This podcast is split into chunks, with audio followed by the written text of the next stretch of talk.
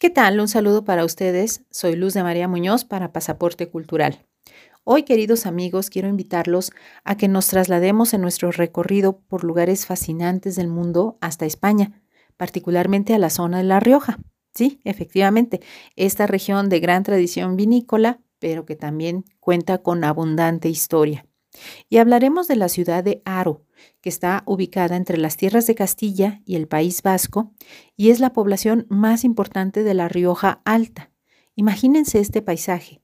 Está rodeada de viñedos y se eleva en un promontorio formado por las depresiones del Ebro y el Tirón, lugar que sirvió alguna vez como punto defensivo. Hoy en día cuenta con una población cercana a los 12.000 habitantes. Es pequeña, pero vibrante de comercio y turismo, ya que actualmente la visitan miles de personas que buscan conocer sus antiguas bodegas y degustar los magníficos vinos que ahí se producen. Sin embargo, amigos, Aro es más que vinos. Mucho antes de convertirse en una ciudad reconocida por sus vides, en la localidad se gestó todo un patrimonio artístico, religioso y arquitectónico, del cual tenemos ejemplos mudéjar, plateresco, gótico y barroco, y está relacionado el sitio y sus monumentos íntimamente con la historia de España, desde tiempos incluso anteriores a la presencia romana. Y es que todo parece indicar que ya en ese sitio hubo una población de verones, que eh, al parecer era un pueblo celta o celtíbero. Y luego ahí mismo, más adelante, los romanos levantaron un castro, una fortaleza, y luego esto se convirtió a su vez, más adelante, en un castillo medieval. Pero eh, para hablar de la fundación propiamente dicha de Aro, tenemos que referirnos a los reyes navarros.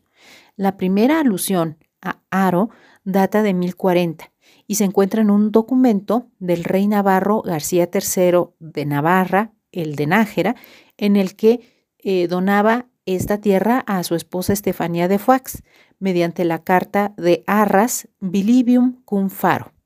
Y ya con esta última palabra, amigos, pues nos podemos dar una idea efectivamente de dónde viene el nombre del sitio, Aro. En efecto, nos refiere a un faro que eh, al parecer funcionaba antiguamente en la confluencia del río Tirón con el Ebro. Entonces, Aro viene de faro.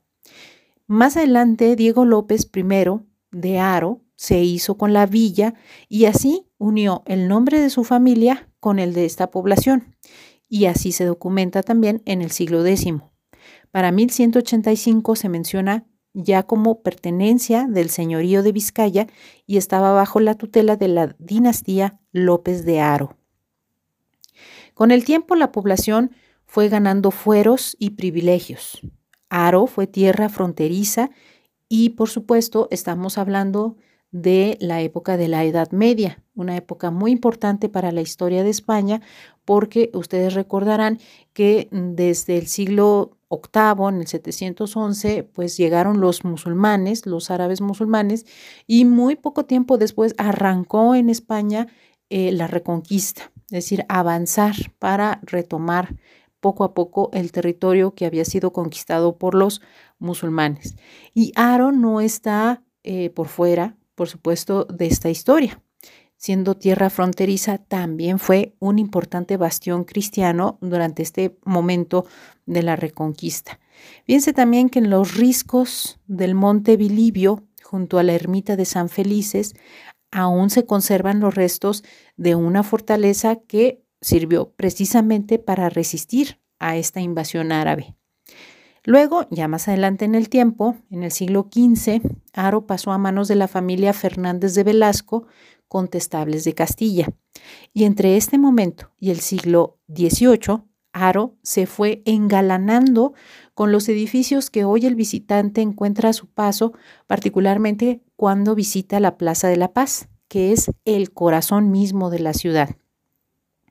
Al llegar ahí, caminando por entre sus callejuelas, se encontrará, por ejemplo, con el Palacio Paternina, que es de estilo plateresco y que cuenta además con una galería mudéjar del siglo XV.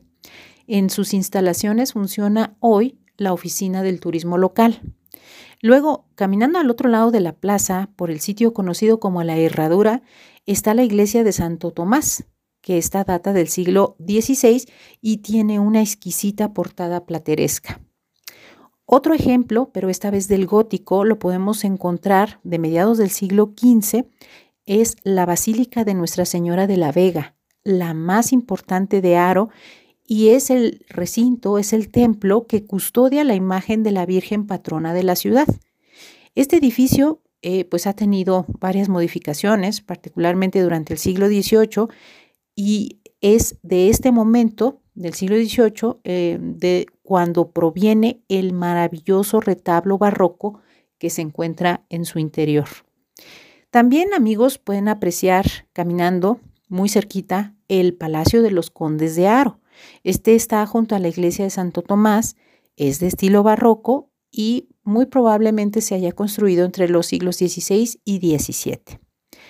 En el siglo XVIII, Aro se ennobleció aún más, ya que durante la Guerra de Sucesión Española, que ustedes recordarán que al morir Carlos II, el hechizado, eh, pues la dinastía de los Austrias se quedó sin descendencia. Y entonces empezó una disputa por quién se iba a sentar en el trono de España. Y fue el bando de los Borbones el pues que resultó más fuerte y el que resultó ganando para sí la corona española, pero en su momento hubo pues competencia con otros candidatos. Y Aro pues jugó un papel importante porque fue el sitio precisamente que acogió a la esposa de Felipe de Anjou, que va a ser el futuro Felipe V de España, y por este detalle, ¿verdad? Ya posteriormente este Felipe siendo rey, al ganar la contienda, dio un reconocimiento a la ciudad de Aro por su lealtad y le dio el título de muy noble y muy leal. En ese mismo sector que yo les comento, el de la Plaza de la Paz, se encuentra asimismo el edificio del ayuntamiento, que es el edificio que sale en la mayoría de las fotografías y postales que nosotros podemos ver sobre la ciudad de Aro. Es efectivamente como el más emblemático de la ciudad data también del siglo XVIII y fue construido durante el periodo de gobierno del rey Carlos III, de estilo barroco. Lo interesante aquí es que este edificio, por ejemplo, es obra del arquitecto real Ventura Rodríguez. A lo mejor le suena el nombre a alguno de ustedes porque este arquitecto, este artista, también fue el autor de obras como La Fuente de las Cibeles en Madrid. Entonces, para que vean ustedes la importancia que llegó a tener eh, la ciudad de Aro. Pero su momento va a llegar hacia el siglo XIX, no sin antes pasar por algunas dificultades, porque ustedes también seguramente recordarán que a principios del siglo XIX, pues las cosas se complicaron en Europa y la monarquía española, la de los Borbones, sufría particularmente una crisis de autoridad que fue aprovechada, claro está, por Napoleón Bonaparte eh, y Aro, entonces, eh, pues fue ocupada por los franceses cuando estos entraron a España.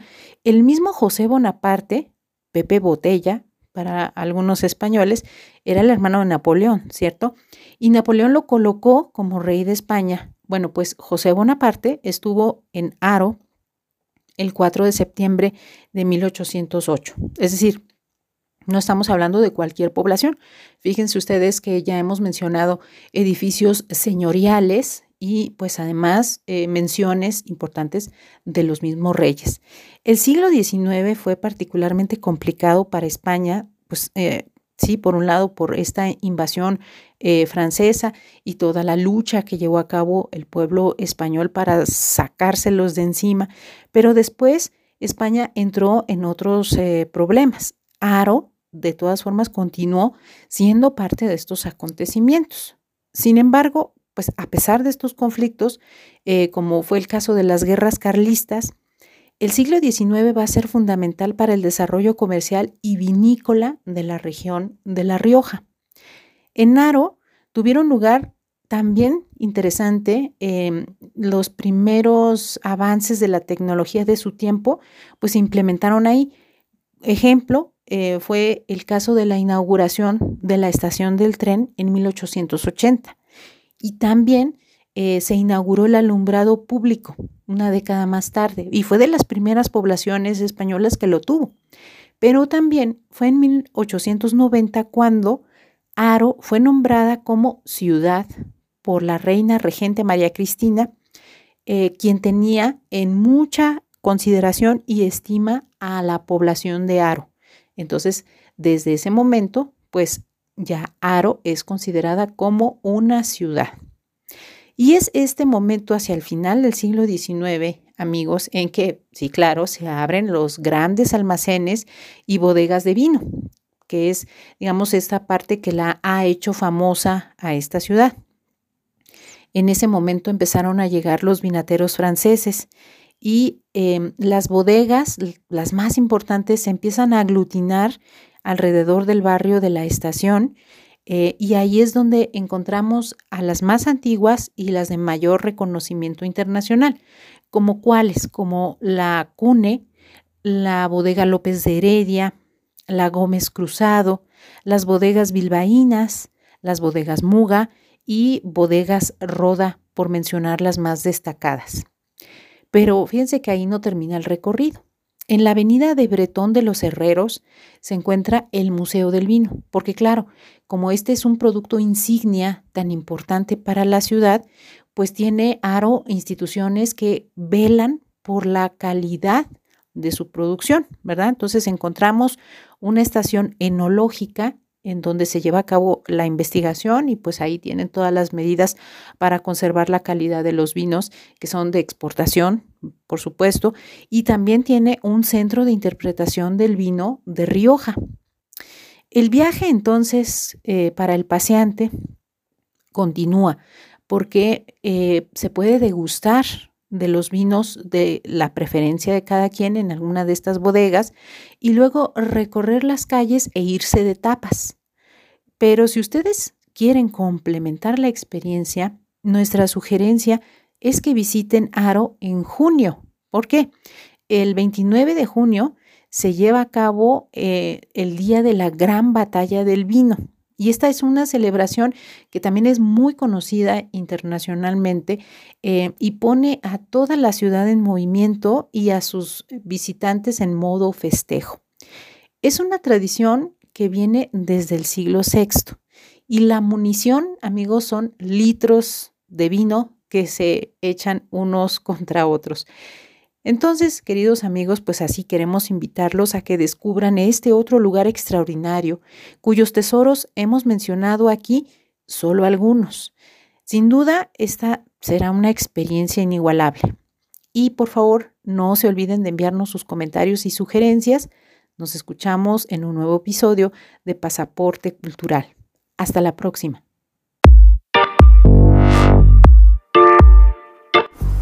Esto fue Pasaporte Cultural, el podcast de Paideia dedicado exclusivamente a los viajes culturales. Visita nuestra página web www.culturalpaideia.com. Hasta un próximo episodio.